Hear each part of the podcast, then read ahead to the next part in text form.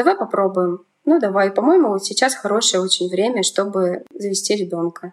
Вы набрали слишком много. И все. Может быть, это все-таки ты? Ты виновата, и поэтому все так случилось. Ребенок должен родиться, тогда это будет праздник.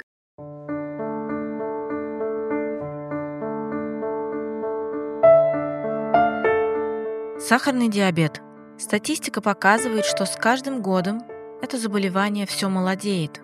Несколько выпусков назад я рассказывала историю Лены Мякиной. Она была подростком, когда ей поставили диагноз.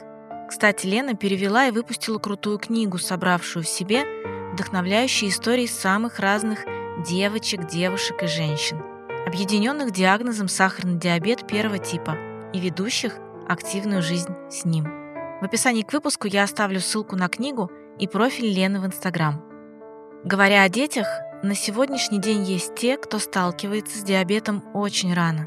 Согласно статистике, численность пациентов с диагнозом сахарный диабет среди детей выросла на более чем 5%. Особенность того, что дети примерно до 11 лет подвержены заболеванию сахарным диабетом, связана с тем, что поджелудочная железа ребенка очень маленькая. Все обменные процессы в организме ребенка протекают намного быстрее, чем у взрослого человека, в том числе и углеводный обмен, то есть усвоение сахаров. Не стоит забывать, что на обмен углеводов влияет еще и нервная система ребенка, которая еще не совсем сформирована, поэтому может давать сбои и тоже влиять на уровень сахара в крови. В общем, заботиться о питании и, как следствие, уровня сахара в крови стоит с самых ранних лет. И пока дети маленькие, это наша прямая родительская обязанность. Меня зовут Вика, и вы слушаете подкаст Homo Parents, родительский подкаст о детях и о нас самих. И сегодня я хочу вам рассказать историю Маргариты Дергун и ее сына Лёши. Приятного прослушивания.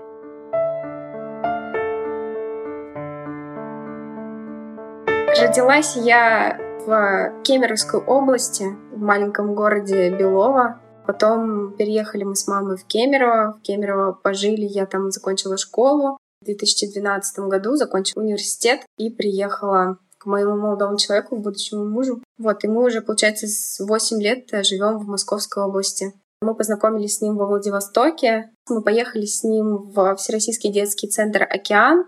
Но он был такой очень экстравагантный молодой человек, который носил черные берцы, черную майку, черные джинсы, у него были выбриты вот так виски. И он пел очень громко на гитаре. Я видела, что он ко мне проявляет какой-то интерес. Я такая посмотрела на него и про себя подумала, нет, такого у меня мужа точно не будет. Через, наверное, год я беру телефон, звонок, поднимаю трубку. Он такой, Маргарита, привет, это я, Рома. И мы так начали общаться с ним по телефону. Такие разговоры были из серии, ну ты замуж-то там не выходи, меня дождись. Ну все через шутку. Три года мы жили с ним на расстоянии пока я заканчивала университет, пока он заканчивал университет. И спустя, получается, три года приехала летом. Он мне сделал предложение, через год мы поженились. Все шло вполне логично. Ведь для многих кажется ожидаемым, что после свадьбы однажды пара задумается о ребенке. Так же было и в семье Маргариты. Не то чтобы они прямо горели этой идеей, просто знали, что однажды у них будет ребенок. Не было такого плана, давай мы сейчас через год родим с тобой ребенка, потом заведем собаку. Такого не было. Давай попробуем. Ну давай, по-моему, вот сейчас хорошее очень время, чтобы завести ребенка. Ну давай. И, в общем, у нас э, все легко так очень получилось. Через полгода у нас случилась беременность. Я каждый раз, когда у меня была задержка, я ходила и проверяла. То есть я этого на самом деле очень хотела, но я не знала, как это произойдет я ходила, проверяла этот тест, и когда он был отрицательный, я расстраивалась. Я такая, блин, опять, опять нет. А когда все случилось, у меня была такая паника, у меня там задрожали руки, что я сейчас буду делать? Я беременна, правда, две полоски. Был шок. Но когда я разговаривала с Ромой об этом, он воспринял это как, ну, как должное. Ну, окей, все, у нас будет ребенок. То есть человек так разумно очень подошел к этому.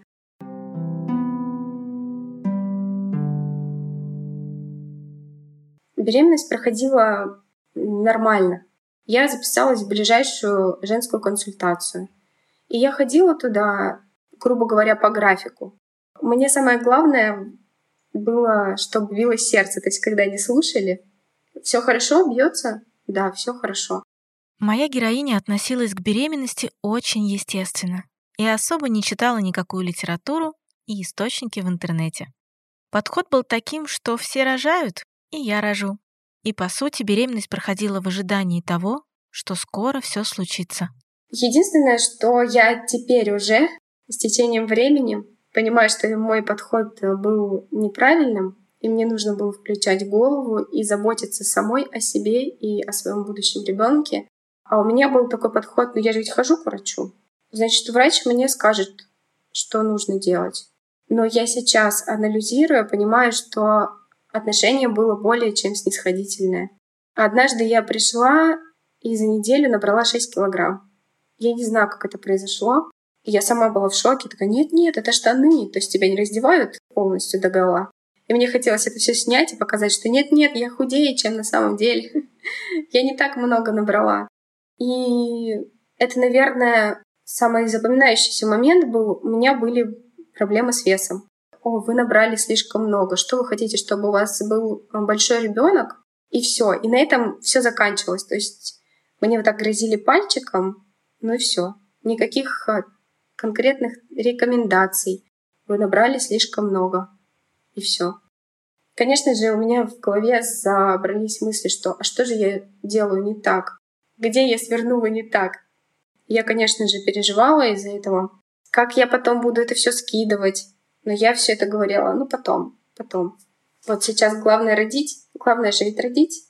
И на самом деле я к родам не была готова вообще абсолютно психологически. То есть у меня была установка просто все рожают, ну и я рожу. А на самом деле нужно было больше читать, больше общаться с теми людьми, которые уже это прошли, а, чтобы они мне что-то рассказали, настроили меня. Ну, в общем, мне на самом деле не хватило вот психологической поддержки.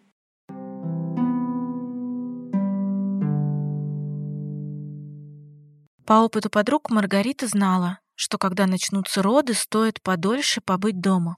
Но когда начались первые схватки, поддавшись панике, они вместе с мужем сразу же поехали в роддом. Там поставили какую-то капельницу и порекомендовали поспать. Рекомендации сестры. Представляй себе, что у тебя раскрывается как будто лотос.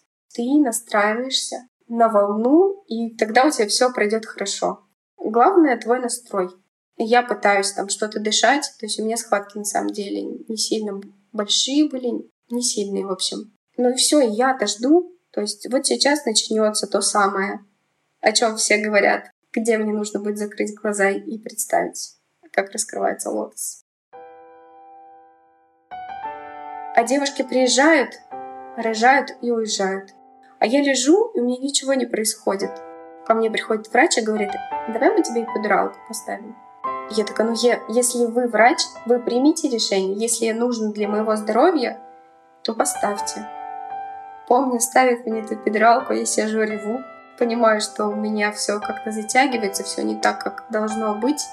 Я, конечно же, не, чувствую ног своих, просто лежу и чего-то жду. Ко мне приходит периодически доктор, проверяет раскрытие и говорит, а где вообще твои схватки? И это все в таком, на самом деле, в такой обстановке было, что ну ты чё? Ну ты чё не контролируешь ты? Чё ты их не вызываешь? Где твои схватки?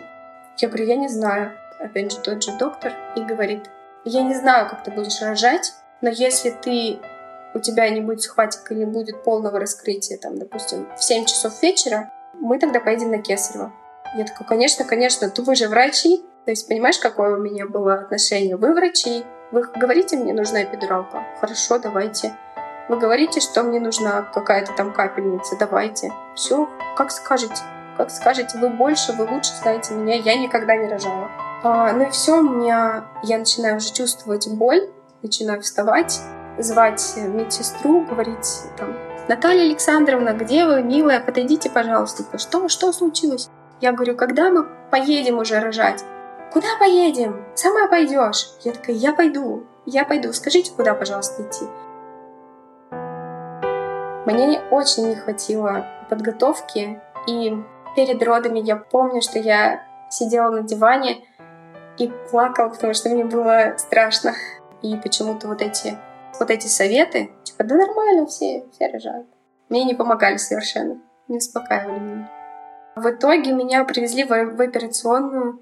Все, я слышу, когда стали ребенка, он заплакал, а у меня на самом деле в голове такая мысль, все, он заплакал, значит, все хорошо.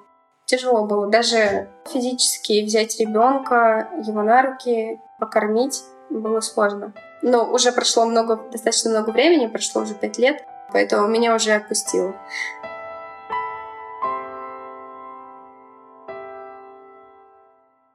Вот родился сын. Алёша. Такой желанный и очень любимый. Лёша растет очень активным мальчиком. Еще малышом он постоянно куда-то полз. Ему даже купили шведскую стенку, которую он сразу же оценил. Алёша очень, очень любимый. Сейчас, когда он уже подрос и начал разговаривать, я понимаю, что он весь в папу. Он очень много шутит. А, мама, это шутка была, ха-ха-ха. Там я пошутил, посмеяться. Он активный, очень любит детей. У нас э, был момент затяжной, когда он не разговаривал. И когда он начал говорить, мы его научили, что если ты хочешь с кем-то поговорить, познакомиться с другим ребенком, нужно подойти, поздороваться, спросить, как тебя зовут, и предложить поиграть. И вот теперь каждая наша прогулка — это «Привет, меня зовут Лёша, а давай с тобой играть в догоняшки. То есть он очень любит детей, э, людей, идет э, очень легко на коммуникацию. Очень его любим. На днях Лёше исполнилось пять лет. И у Лёши сахарный диабет. Я не хочу, чтобы он думал, что он болен, хотя несколько дней назад мы так ему и сказали. Он, конечно, сейчас пока до конца все не осознает, э, но мы сказали, что вот есть органы Лёши, есть поджелудочная железа, которая немного не работает. Но он, конечно же, пропустил эту информацию мимо ушей. Расскажу, как мы об этом узнали. Было, опять же, все по плану. И, опять же, мое отношение к врачам.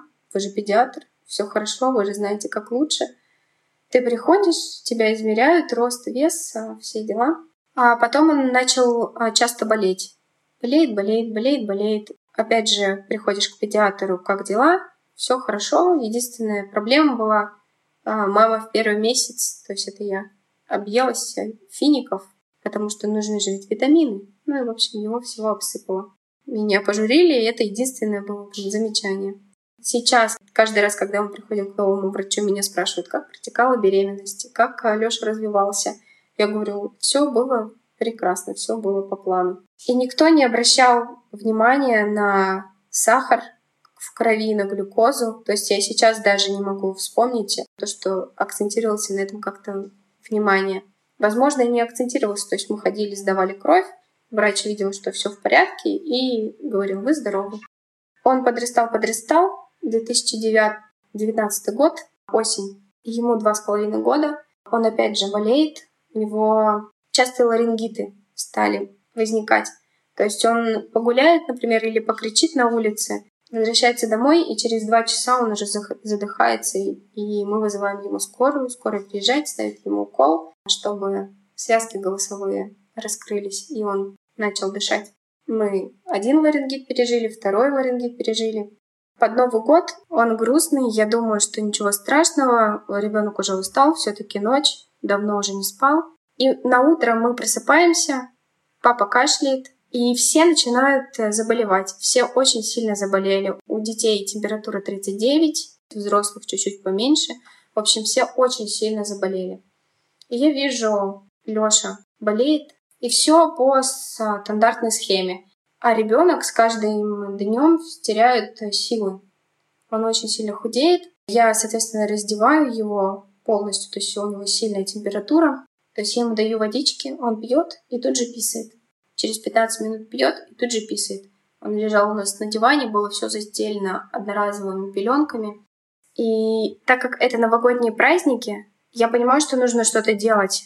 Но вызвать врача вот эти первые дни, там первое, второе, третье, невозможно было. То есть мы вызывали скорую. Приезжала скорая, смотрела ребенка, а я понимаю, что у него неприятный запах изо рта.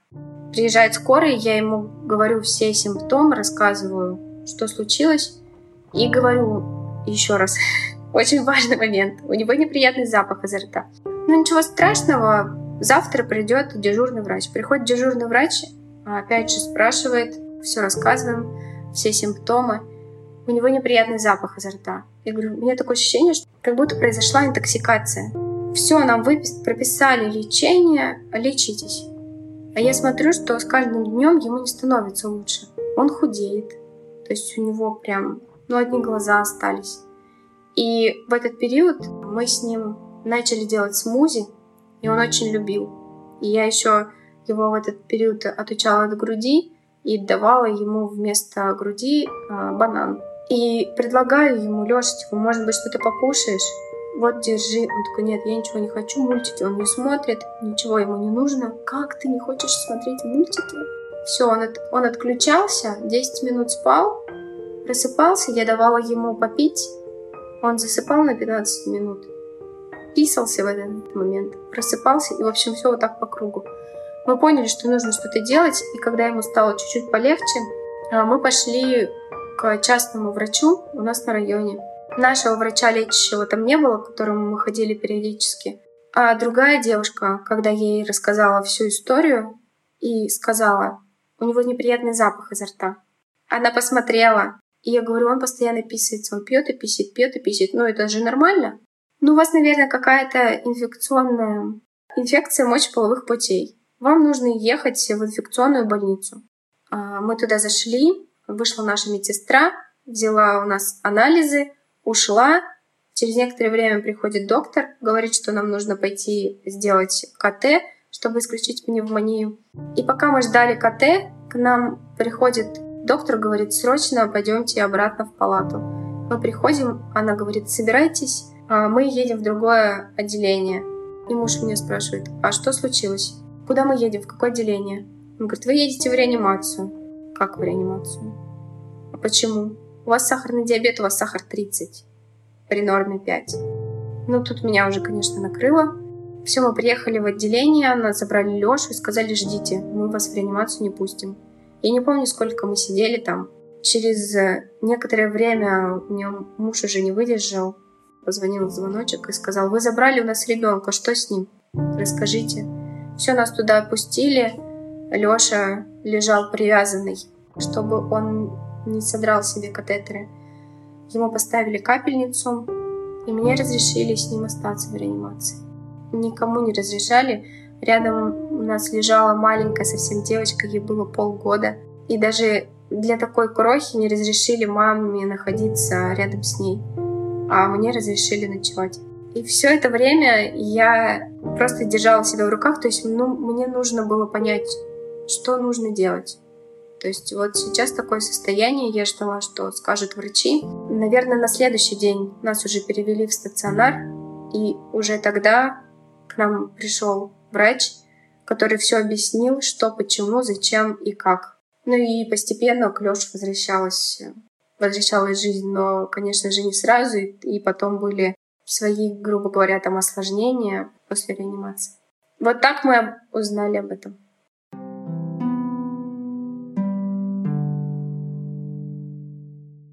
Оглядываясь назад, Маргарита, конечно, думала и анализировала, были ли звоночки, которые могли сказать, что что-то происходит не так.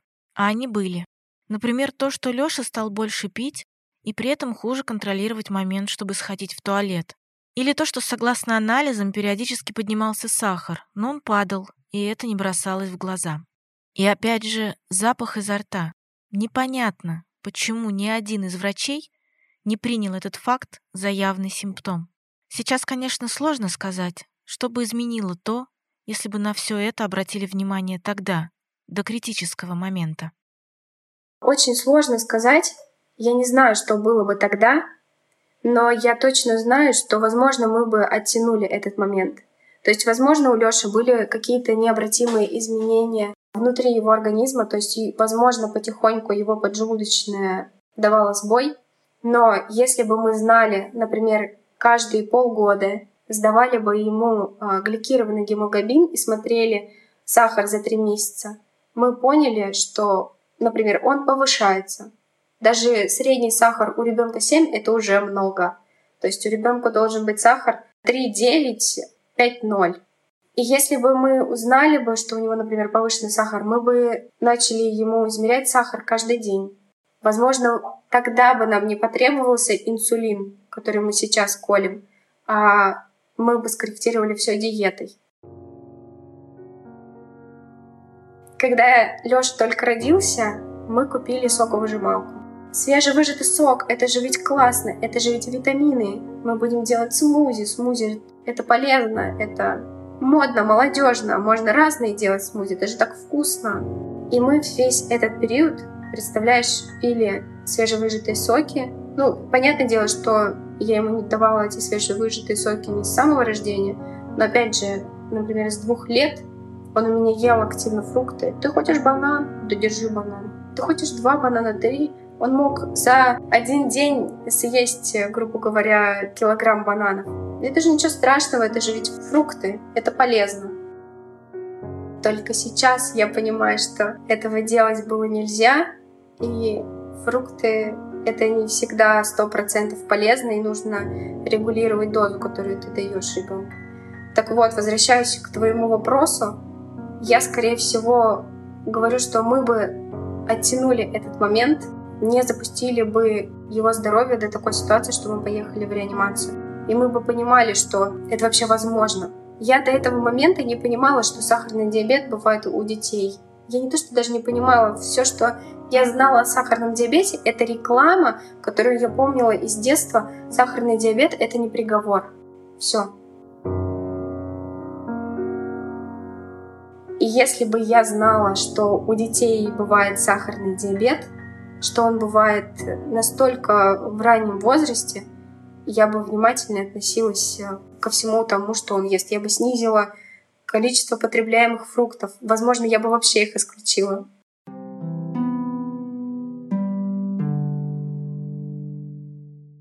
Прошло два года с манифестации, но еще, мне кажется, до сих пор у меня в голове все не уложилось по полочкам.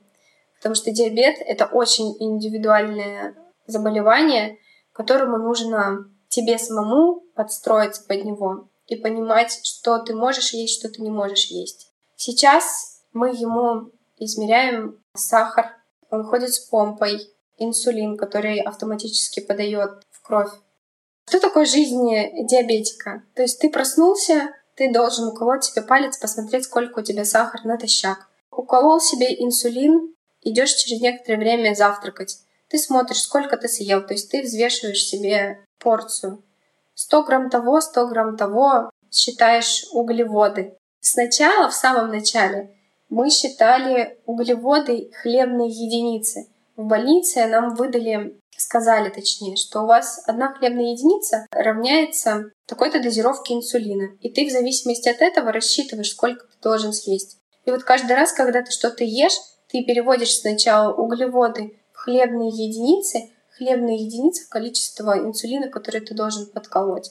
И, конечно же, в первые дни, недели, месяцы ты находишься в таком напряженном, напряженной ситуации, когда тебе нужно постоянно все считать. И когда ты лежишь в больнице первую неделю, ты, опять же, доверяешься самому лучшему врачу. И нам сказали, что у вас самый лучший врач. У вас очень серьезная, сложная ситуация, и у вас, соответственно, самый лучший врач. Тогда я сказала спасибо, что у нас самая сложная ситуация, потому что у меня есть возможность получить высокую квалифицированную помощь, насколько она возможна. Получается, что вся жизнь человека с сахарным диабетом связана с постоянным измерением сахара в крови. Современные технологии позволяют устанавливать специальный датчик, который показывает измерения.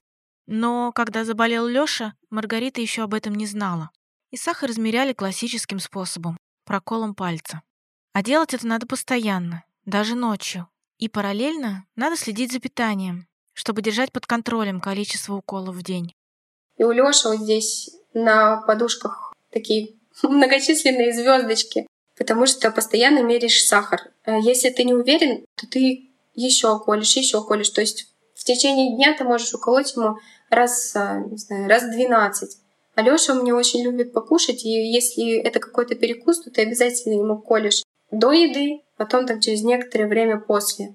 Постоянный мониторинг. Меня на самом деле, меня напрягает постоянное напряжение. То есть ты ходишь, и у тебя может там жужжать телефон. Ты постоянно находишься в напряжении. То есть ты, я не шучу, 24 часа в сутки ты смотришь в телефон и смотришь, какой у ребенка сахар.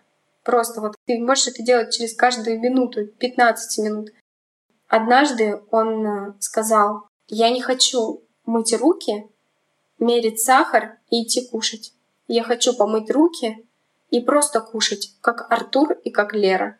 И вот этот период, когда мы сказали, пора покупать сенсоры, чтобы не колоть ребенку пальцы, чтобы не объяснять ему каждый раз, что это нужно для, там, для твоего здоровья, а у него просто стресс. Я не хочу колоть палец, я хочу помыть руки и пойти покушать. Уколоть палец, чтобы проверить уровень сахара, это лишь часть процедур, которые делает человек с сахарным диабетом. Дальше следует укол инсулина. Я спросила мою героиню, каково это сделать первый укол своему маленькому ребенку. Каково это делать уколы снова и снова, каждый день. Это на самом деле очень важный момент.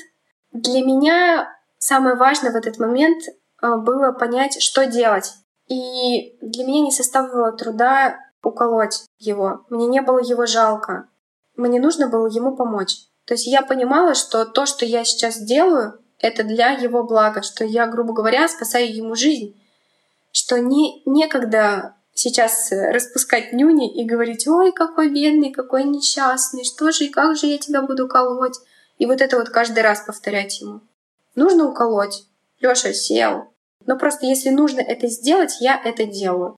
Это, конечно же, было непривычно, ты не знаешь, как делать. И сначала тебе дают ну, вот шприц ручка, шприц ручки инсулин. Маленькая инсулиновая э, иголочка.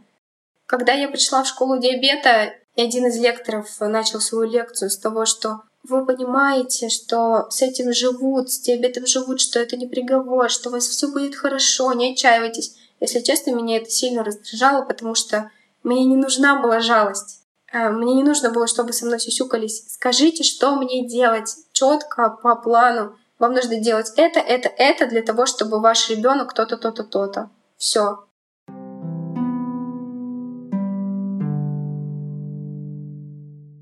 Я спросила Маргариту, сталкивались ли они с какими-то сложностями, непониманием окружающих и неприятием такой особенности у Лёши?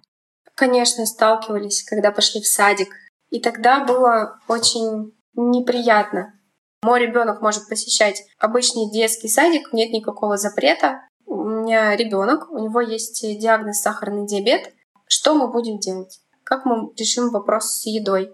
На что мне медсестра сказала, а, ну у нас вот нет специализированного питания, у нас нет девятого стола. Девятый стол — это общепринятые норма питания и рекомендации для диабетиков.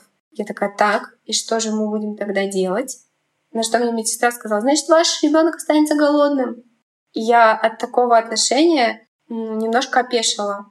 И, конечно же, мне каждый раз говорили сотый раз подряд о том, что мы не берем на себя такую ответственность, мы не можем взять на себя ответственность. Сотрудники детского сада всячески хотят э, снять с себя эту ответственность и не очень боятся что с ним что-то случится. А я их э, пытаюсь успокоить и сказать, что все нормально.